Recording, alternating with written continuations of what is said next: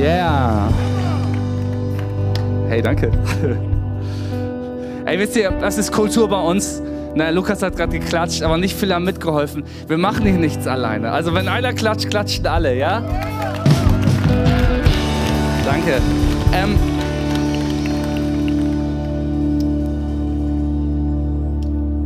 ich habe das so gefeiert, ähm, zusammen mit unserer ganzen Familie bei Schau zusammen zu sein, Gott anzubeten. Es ist so kraftvoll. Es waren, glaube ich, irgendwie Kirchen aus 18 Nationen da vertreten, über 1000 Leute am Start.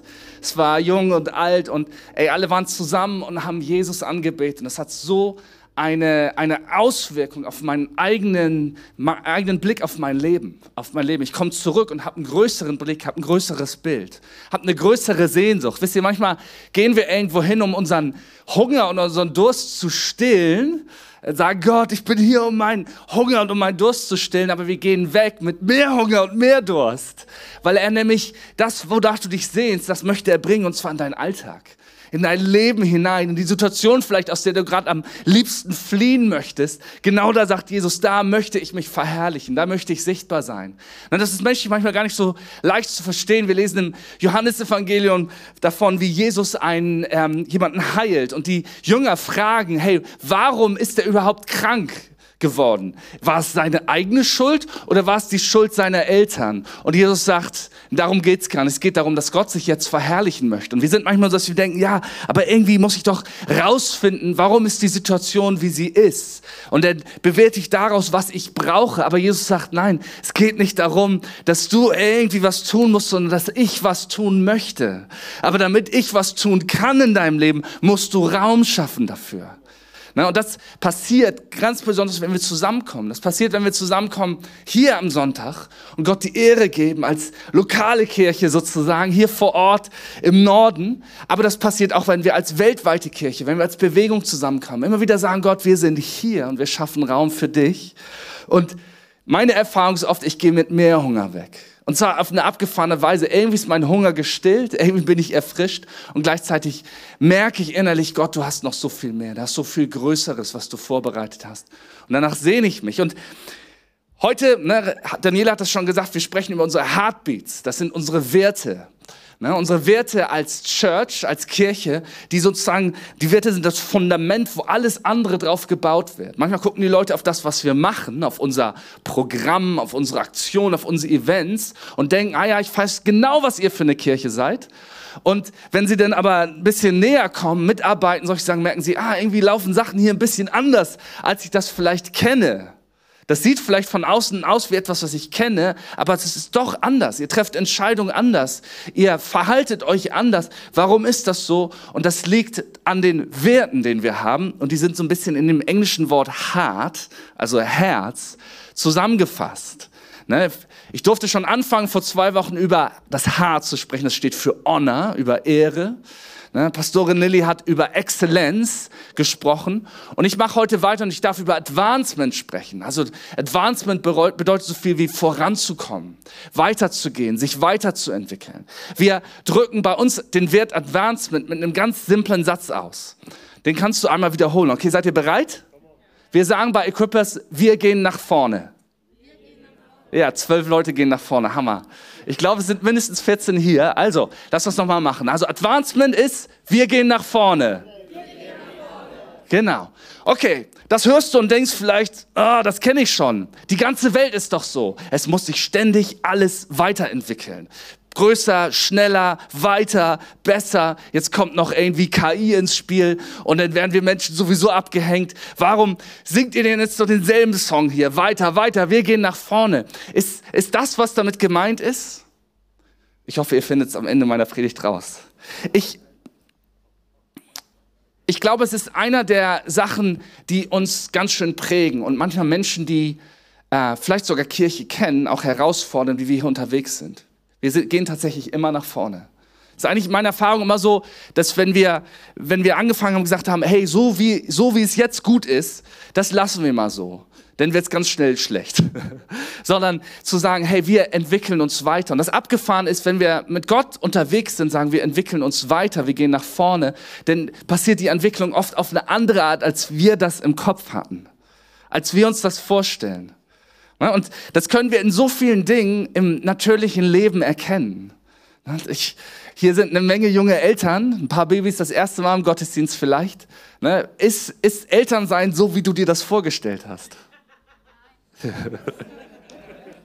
genau. Ich weiß noch, als ähm, eine gute Freundin von uns ähm, war irgendwie zu Besuch, als unser erstes Kind geboren war. Und das ist ja einfach eine der krassesten Umstellungen überhaupt. Für, äh, wenn du plötzlich von null Kindern zu einem Kind gehst. Manche Leute sind auch hardcore, die gehen gleich auf zwei Kinder, die den Zwillinge bekommen. Aber du merkst, boah, alter Schwede, das ist super, ein Kind zu haben.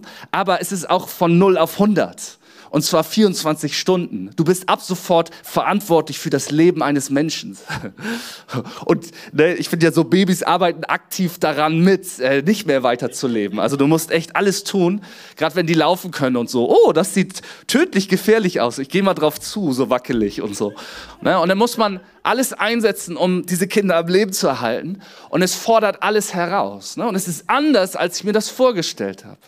Es ist irgendwie gleichzeitig genauso, wie ich mir das vorgestellt habe und gleichzeitig ganz anders. Und wir hatten eine gute Freundin, die hatte dann unser Baby irgendwie, besuchte uns, sagte, oh, ich stelle mir das so schön vor, den ganzen Tag so mit dem Baby zu kuscheln. ja, und ich glaube, an dem Gelächter könnt ihr hören, dass das manchmal ein bisschen anders ist. Ne? Man hat die Kids halt auch nachts, wenn man eigentlich schlafen will. Und aber trotzdem entwickelt sich was weiter und du merkst einige Jahre später, boah, ich bin so gewachsen in dieser Zeit. Mein Verständnis vom Leben hat sich verändert. Meine Identität hat sich verändert. Mein Verständnis von Gott hat sich verändert. Ich verstehe plötzlich, was für eine Liebe der Vater für mich hat, weil ich selber Vater sein darf. Das ist keine romantische, billige äh, Kitschliebe, sondern es ist was ganz Tiefes, was Kraftvolles. Etwas, was bereit ist, Opfer zu bringen. Gott hat die Welt geschaffen und die Welt ist in Bewegung.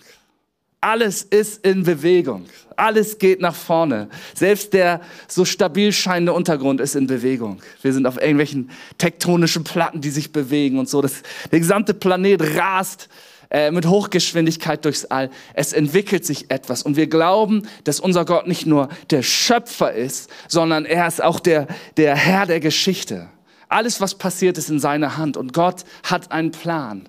Gott hat ein Ziel. Gott ist unsere Hoffnung. Und deswegen muss ich das auch bei mir selber ausdrücken. Deswegen muss Advancement nicht eine Bedrohung für mein Leben sein, sondern etwas, was ich umarme, wonach ich mich ausstrecke. Ähm, ich habe einen Aspekt von Advancement, das ist vielleicht fast der wichtigste für uns als Church, ist die ganze Idee vom Königreich Gottes. Das ist Jesus Hauptmessage, als er auf der Erde unterwegs ist. Er spricht darüber, das Königreich Gottes ist hier. Und was das bedeutet. Und ich habe mir meine Predigt von vor zwei Jahren zum Thema angeguckt und äh, die könnt ihr auf YouTube gucken. Das ist ein bisschen Hausaufgabe. Also wenn du innerhalb der letzten zwei Jahre Teil dieser Church geworden bist, ne, ob live oder online, guck dir bitte diese Predigt an. Warte, die war am 31.01.2021, ja? Habt ihr mitgeschrieben? Genau, ich habe mir die angeguckt und ich habe gedacht, ey, die ist richtig gut. und gleichzeitig ähm, mag ich das auch nicht, Sachen zweimal zu machen. Ähm, aber da steckt ganz viel drin, was es bedeutet, dass du, ne, vorne hatte Daniele hier einen Pass in der Hand, dass du einen neuen Pass hast, wo drauf steht Bürger des Königreiches Gottes.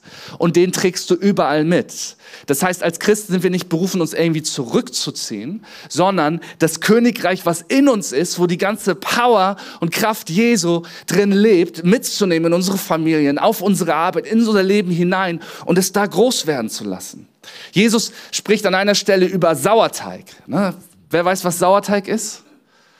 So ein paar Leute wissen das. Ne? Das benutzt ein Bäcker oder ganz früher war das das Triebmittel, damit Brot äh, überhaupt gehen kann ähm, oder der Brotteig gehen kann. Und dann, man mischt so ein ganz bisschen was unter das Mehl und dann gibt man ein bisschen Zeit dazu und plötzlich ist das ganze Zeug durchsäuert.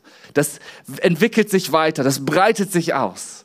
Und er sagt, genauso ist das auch mit dem Königreich Gottes. Das ist nicht dazu da, in so einem kleinen Döschen gehalten zu werden in deinem Leben. Okay, hier Sonntag, da gehört das Königreich Gottes rein, von 11 bis hoffentlich 12.30 Uhr, nicht länger, sonst ist es nicht gut.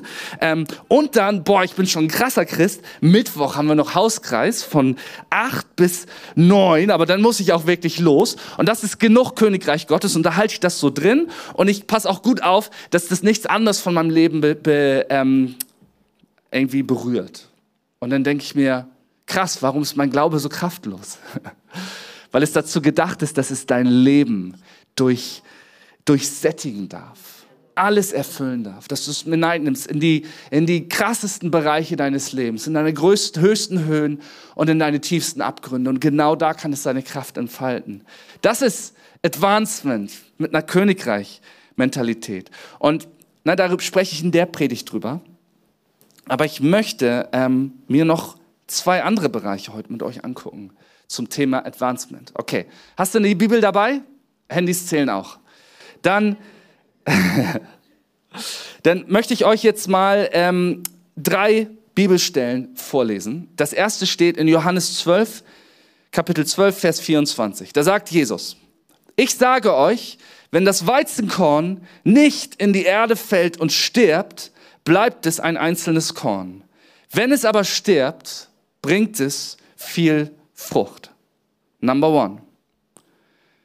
Zweiter Vers, Johannes Kapitel 21, Vers 18.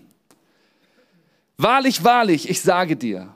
Übrigens, wenn Jesus wahrlich, wahrlich, ich sage dir sagt, dann hörst du besser zu. Das ist so, hey Alter, das ist richtig wichtig jetzt. Okay? Leg das Handy zur Seite, ich möchte dir was sagen. Ähm, also wahrlich, wahrlich, ich sage dir, als du jünger warst, gürtest du dich, gürtetest du dich selbst und gingst, wohin du wolltest.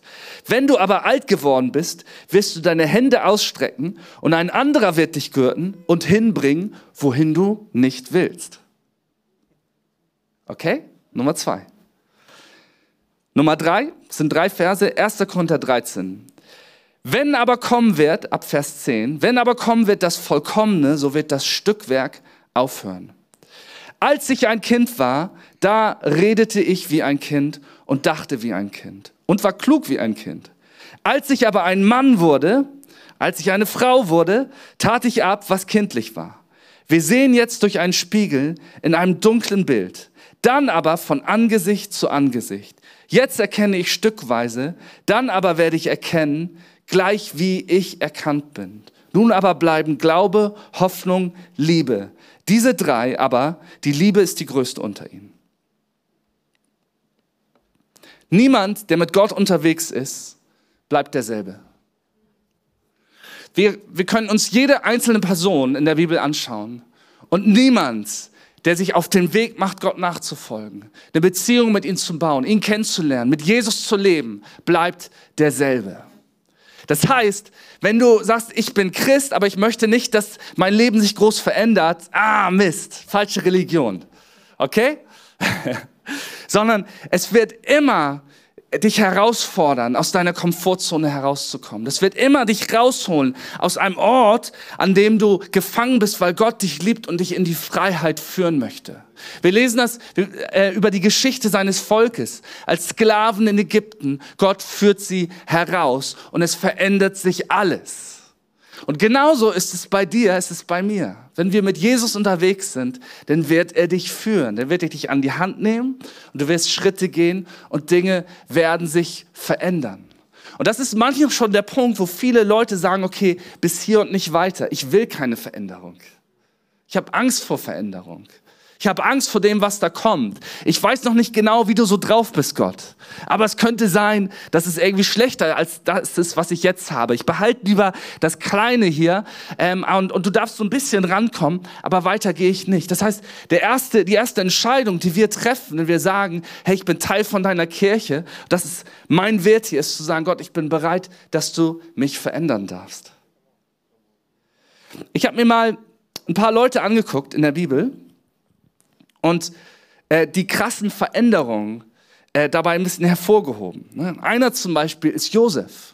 Es jemand im Alten Testament, der beschrieben wird, der von seinen Brüdern aus Neid in die Sklaverei nach Ägypten verkauft wird. Ne, das ist in der Antike. Ägypten ist ein mächtiges Weltreich, äh, wirtschaftlich mächtig, militärisch mächtig. Und das, was später Israel wird, das ist, ist noch relativ unterentwickelt. Da sind ein paar Nomadenstämme und so. Und Josef ist äh, der zwölfte Sohn und er wird von seinen Brüdern aus Neid in die Sklaverei verkauft. Ist schon mal ein ziemlich übler Start ins Leben, oder? Können wir da Ja zu sagen?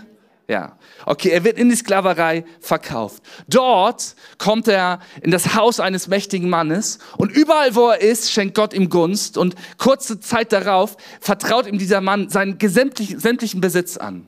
Ne? Und seine, aber die Frau von diesem Potiphar, das ist dieser mächtige Mann dort, Minister in Ägypten, ist scharf auf Josef, ne, versucht ihn zu verführen, er weigert sich, sie erzählt Lügen über ihn und er landet im Gefängnis. Ne, es ist, ich glaube, das wäre schon so ein Punkt, wo, wo man irgendwie verzweifeln würde am Leben, oder? Erstmal wird man denken, oh, mein Leben ist vorbei, ich wurde als Sklave verkauft. Von meinen Brüdern, von meiner eigenen Familie. Ah, hey, Gott hat mich doch gesegnet. Wow, Halleluja. Ich, ich darf wieder Hoffnung haben. Bam! Und wieder landest du im Gefängnis. Was passiert im Gefängnis? Der Gefängnisvorsteher checkt irgendwann, was das für ein Mensch ist, was der für Fähigkeiten hat, wie, der, wie gesegnet der ist und vertraut ihm alles im Gefängnis an. Er hat die Leitung des Gefängnisses sozusagen als Gefangener. Ne? Und er hilft sogar anderen Gefangenen, die ihn prompt darauf vergessen und ihn schmoren lassen im Gefängnis. Und es, es ist eigentlich immer wieder, dass er von den Menschen um ihn herum völlig im Stich gelassen wird. Aber Gott bringt ihn immer wieder weiter. Und es endet damit, dass er der zweitmächtigste Mann im ganzen Reich wird, in Ägypten wird. Das ist irgendwie vergleichbar mit ähm, jemandem, der Vizepräsident der USA wird. Ne, der, der vielleicht als illegaler Einwanderer über die Grenze geschleust wurde. Vielleicht eine Frau, die da in die Sexsklaverei, in den Handel verkauft wurde und eine Geschichte hat, die sie bis ins Weiße Haus führt. Das ist, das ist ungefähr, was die Geschichte hier beschreibt. Und es ist ein Josef, der am Ende seines Lebens vor seinen Brüdern stehen kann und sagen kann, hey, das, was ihr zum Bösen gedacht habt, hat Gott ins Gute gewendet. Aber es ist eine krasse Geschichte. Aber er ist mit Gott unterwegs und er bleibt nicht derselbe. Wir lesen von David. Na, das, das ist ein kleiner Bruder, ist der jüngste, Hirtenjunge und Botengänger. Das ist so das, was ihm bleibt. Das sind die großen Brüder, die zählen. Aber er wird am Ende der König von Israel, der das ganze Land vereint. Auch er folgt Gott nach und verändert sich. Und vielleicht findest du dich da irgendwo drin wieder. Ich bin nur ein Einwanderer in diesem Land. Ich gehöre nicht dazu. Alles, was ich hoffen kann, ist, ist einen Minijob zu haben oder irgendwie einen Mindestlohn zu verdienen oder keine Ahnung. Aber ey, Josef war Sklave in Ägypten. Vielleicht bist du auch in deiner Familie irgendwie gefangen. Ach, das ist nur der Kleine. So. Der bringt es nie zu was. Der war, der, du bist immer schon das schwarze Schaf gewesen der Familie. Aber hey, Gott hat einen anderen Plan.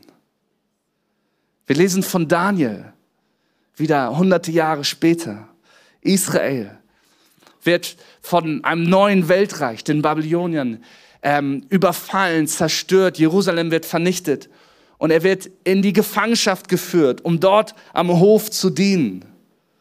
Und Daniel wird vom Kriegsgefangenen zum wichtigsten Berater. Und jetzt kommt es, nicht nur von einem Herrscher des mächtigsten Weltreichs, sondern sogar von zweien. Weil nach, den, äh, nach Babylon kommen die Perser und übernehmen die Herrschaft in der Antike, machen alles platt. Und selbst da hat Gott wieder Gunst mit ihm. Und ich, ich musste so drüber nachdenken, über diese große Geschichte von Daniel. Und ich, äh, vielleicht hattest du schon mal, ich nenne das jetzt mal Erfolg im Leben.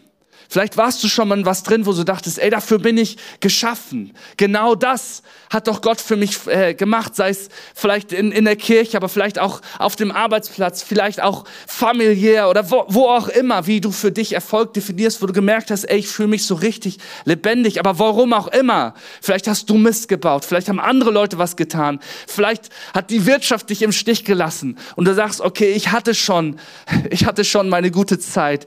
Alles, was mir bleibt, ist es vielleicht jetzt noch ein halbwegs gutes Leben zu führen. Hey, aber Daniel wurde vom Kriegsgefangenen nicht einmal zum wichtigsten Berater, sondern noch ein zweites Mal. weil Gott mit ihm war.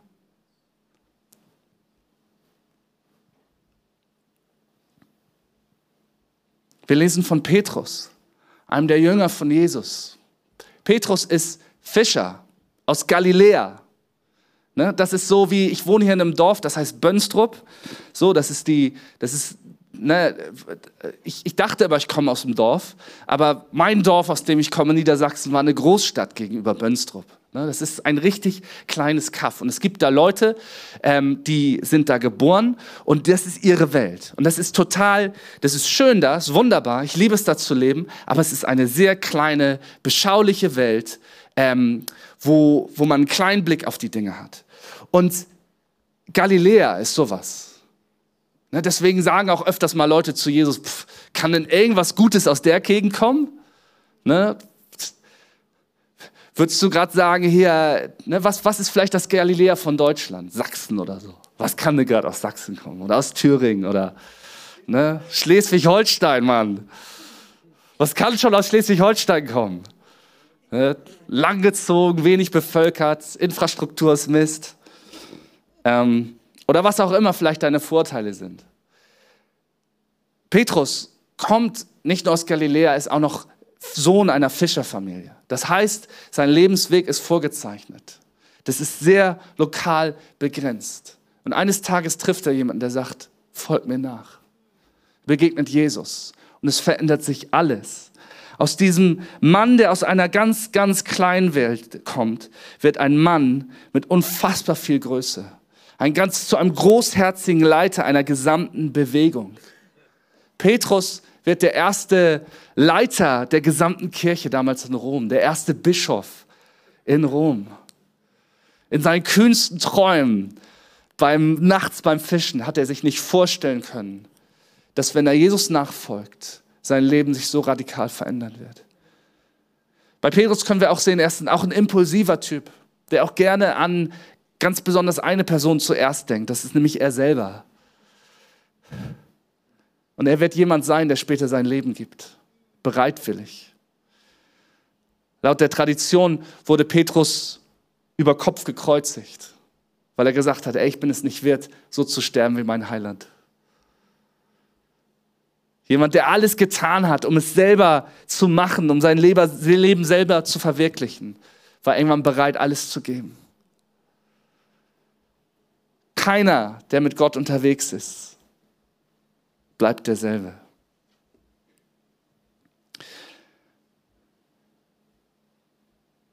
Woran erkenne ich eigentlich, dass sich dass ich was tut in meinem Leben? Ich habe mich das gefragt. Wenn wir sagen, hey, wir, wir entwickeln uns weiter, persönlich, weil als Kirche entwickeln wir uns nur weiter, wenn wir uns persönlich weiterentwickeln, wenn wir nach vorne gehen mit unserem Leben. Ähm, und, und woran kann ich das erkennen? Woran mache ich das fest? Na, als Menschen sind wir gern so, dass wir aufs Äußere gucken oh, was, ne, jetzt ist, ist der vielleicht wirtschaftlich erfolgreich? Ne? Hat er das, was ich mir wünsche? Oder darf der das machen in der Kirche, was ich mir wünsche? Hat er eine große Plattform? Ist der sichtbar? Der oder die? Oder woran macht man das fest, dass wir uns weiterentwickeln? Wir vergleichen uns einfach konstant. Wir, oh, so will ich gern, das hätte ich gern, das, das wünsche ich mir. Aber ich habe mich gefragt, woran macht es eigentlich die Bibel fest, woran ich mich entwickle? Und genau dieser Petrus, den ich gerade beschrieben habe, in einer seiner letzten Begegnungen mit dem auferstandenen Jesus, sagt er diesen Vers, den ich vorgelesen habe zu ihm. Wahrlich, wahrlich, ich sage dir, Petrus, als du jünger warst, gürtetest du dich selbst und gingst, wohin du wolltest. Wenn du aber alt geworden bist, wirst du deine Hände ausstrecken und ein anderer wird dich gürten und hinbringen, wohin du nicht willst. Abgefahrener Vers, oder?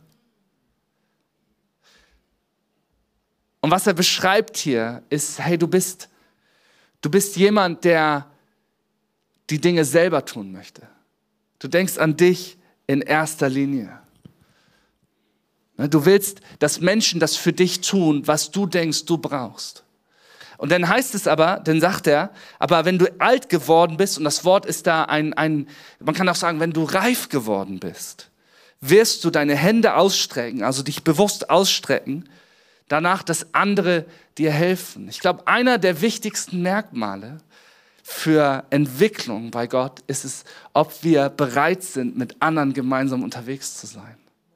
Ob wir sagen, hey, ich brauche andere Menschen. Ich brauche Leiter in meinem Leben, die mir helfen. Ich muss Menschen haben, die vielleicht sogar mich, mir Dinge sagen, die ich erstmal gar nicht will, weil ich das gar nicht sehen kann für mich, aber bereit sein, denen zu folgen.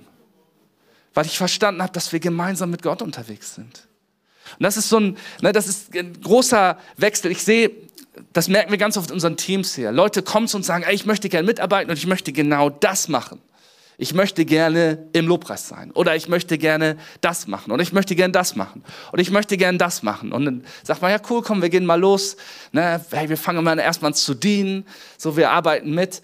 Die Leute, die hier richtig Verantwortung tragen, die Teams leiten, die ganzen Bereiche leiten, das sind alles Leute, die könnte ich fragen, hey, kannst du bitte ab morgen die Klos putzen? Und die würden sagen, ja, alles klar.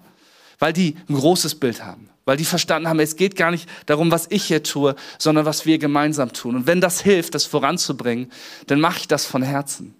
Ne, und das ist dieses sagen, hey, ich, wir gehen gemeinsam als Kirche voran und da bereit zu sein, sein eigenes zur Seite zu packen, weil man ein großes Bild verstanden hat, ist ein, ist ein großer Indikator für diese Reife, glaube ich, dass wir uns weiterentwickeln. Und das kommt nicht einfach so. Das passiert oft durch den Vers, den ich da vorgelesen habe. Wenn das Weizenkorn nicht in die Erde fällt und stirbt, bleibt es ein einzelnes Korn. Wenn es aber stirbt, bringt es viel Frucht. Manchmal müssen Dinge sterben, damit was Neues wachsen darf. Und wir stecken so viel Energie da rein, dass es am Leben bleibt.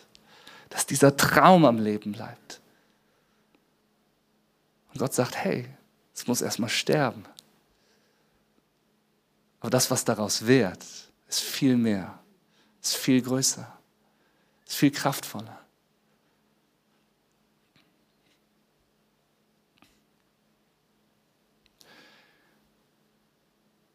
Die Momente, die am meisten bei mir geprägt haben, in meinem Weg in den letzten Jahren, waren immer Momente, wo ich bereit sein musste, was loszulassen, was sterben zu lassen. Und das ist nie in dem Moment so, dass man sagt, ja, kein Ding, ich lasse das jetzt sterben. Wird ja was Besseres draus. Es ist so, dass du es oft nicht weißt und dich fragst, ist es, wird es je wiederkommen? Habe ich das verloren? Aber man merkt, es gilt es, etwas loszulassen.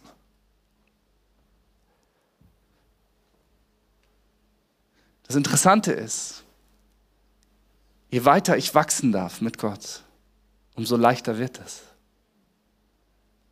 Das ist zum Beispiel auch so mit, was ich mit Geld. Ne? Geld ist ein Riesenthema. So, boah, ich soll irgendwie Geld geben, was? Was ist denn das für ein Laden hier? Ähm, das ist einfach nur Ausdruck meiner Herzenshaltung. Boah, ist mir jetzt schwer gefallen, die ersten Male etwas von meinem Geld zu geben. Inzwischen fällt mir es überhaupt nicht mehr schwer. Und dann kommst du mal wieder in Momente, wo du merkst, uh, jetzt wird es doch wieder ein bisschen herausfordernder, weil du hast dich weiterentwickelt, es ist größer geworden. Und auch einmal wieder zu sagen, ja, ich gebe was, ich gebe mich selber da hinein, ich treffe eine Entscheidung, Raum zu machen in meinem Herzen.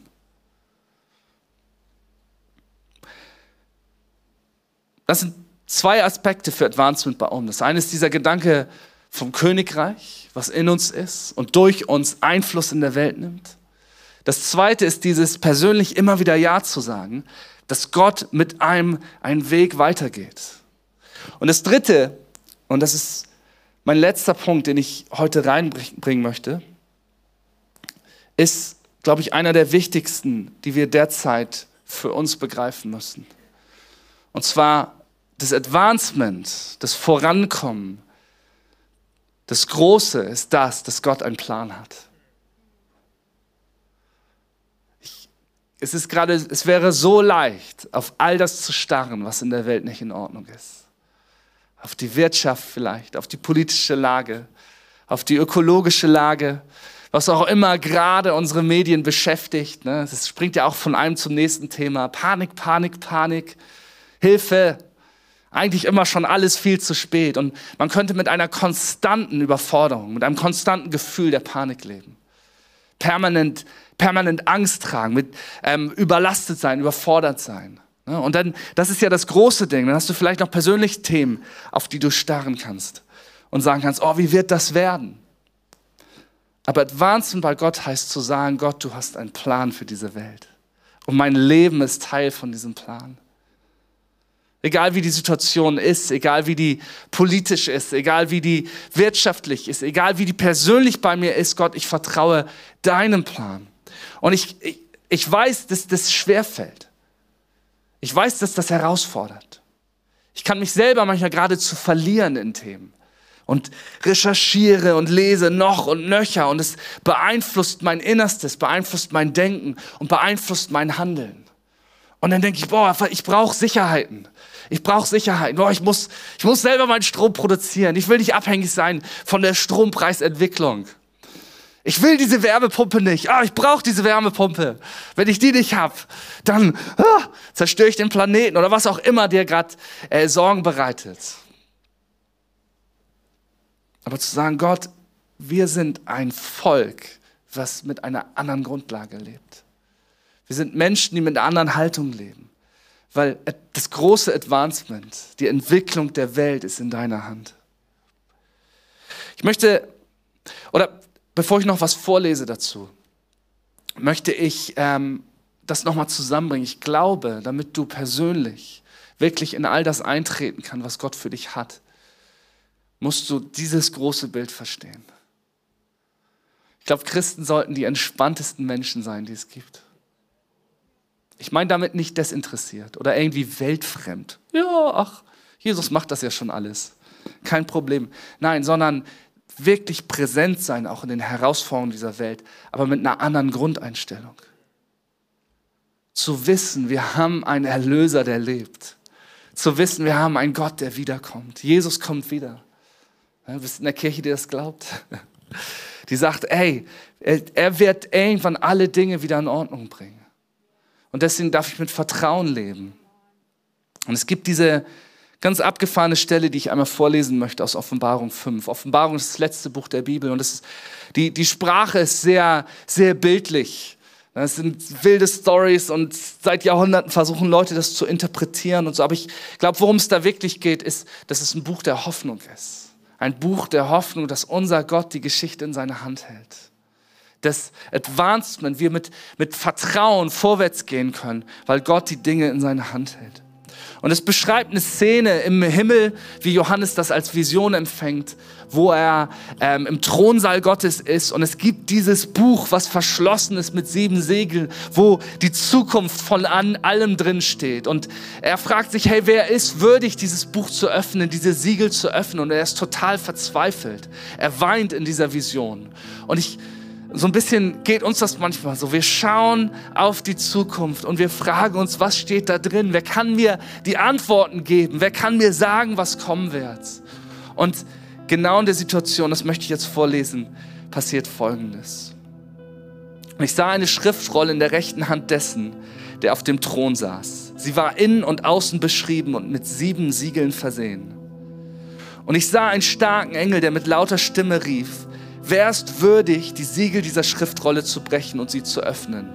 Aber niemand im Himmel oder auf der Erde oder unter der Erde konnte die Schriftrolle öffnen und lesen. Da weinte ich, weil man niemanden finden konnte, der würdig war, die Schriftrolle zu öffnen und sie zu lesen. Aber einer der Ältesten sagte zu mir, weine nicht. Siehe, der Löwe aus dem Stamm Juda, der Erbe aus der Wurzel Davids, hat gesiegt. Er ist würdig, die Schriftrolle zu öffnen und ihre sieben Siegel zu brechen. Und ich sah ein Lamm, das, war, das wie geschlachtet aussah. Es stand zwischen dem Thron und den vier lebenden Wesen und inmitten der 24. Ältesten. Das sind die sieben Geister Gottes, die alle Teile der, in alle Teile der Erde ausgesandt worden sind. Es trat vor und nahm die Schriftrolle aus der rechten Hand dessen, der auf dem Thron saß. Und als es die Schriftrolle nahm, fielen die vier lebendigen Wesen und die 24 Ältesten vor dem Lamm nieder. Jeder von ihnen hatte eine Harfe und sie hielten goldene Schalen in den Händen, die mit Weihrauch gefüllt waren. Der Weihrauch sind, sind die Gebete derer, die zu Gott gehören. Und sie sangen ein neues Lied mit folgenden Worten. Du bist würdig, die Schriftrolle zu nehmen und ihre Siegel zu öffnen. Denn du wurdest als Opfer geschlachtet und dein Blut hat Menschen für Gott freigekauft. Menschen aus jedem Stamm und jeder Sprache und jedem Volk und jeder Nation. Du hast sie für Gott zu einem Königreich und zu seinen Priestern gemacht. Und sie werden auf der Erde regieren. Dann sah ich wieder Tausende und Abertausende von Engeln um den Thron und um die lebendigen Wesen und die Ältesten und hörte ihr singen. Sie sangen in einem gewaltigen Chor, würdig ist das Lamm, das geschlachtet worden ist. Es ist würdig, Macht und Reichtum entgegenzunehmen und Weisheit und Stärke und Ehre und Herrlichkeit und Lob. Und dann hörte ich, wie alle Geschöpfe im Himmel und auf der Erde und unter der Erde im Meer und im Meer sangen, Lob und Ehre und Herrlichkeit und Macht stehen dem zu, der auf dem Thron sitzt und dem Leben und dem Lamm für immer und ewig. Und die vier lebendigen Wesen sagten Amen. Und die 24 Ältesten fielen nieder und beteten an. Es ist, ist ein abgefahrenes Bild, was sie hier zeichnet. Aber es ist ein Mann, der äh, auf eine Insel verbannt worden ist, der eigentlich voller Verzweiflung auf die Situation der Menschheit schaut. Und Gott zeigt ihm diese Vision, wo er sehen kann, dass es jemanden gibt, der würdig ist, die Schriftrolle zu öffnen.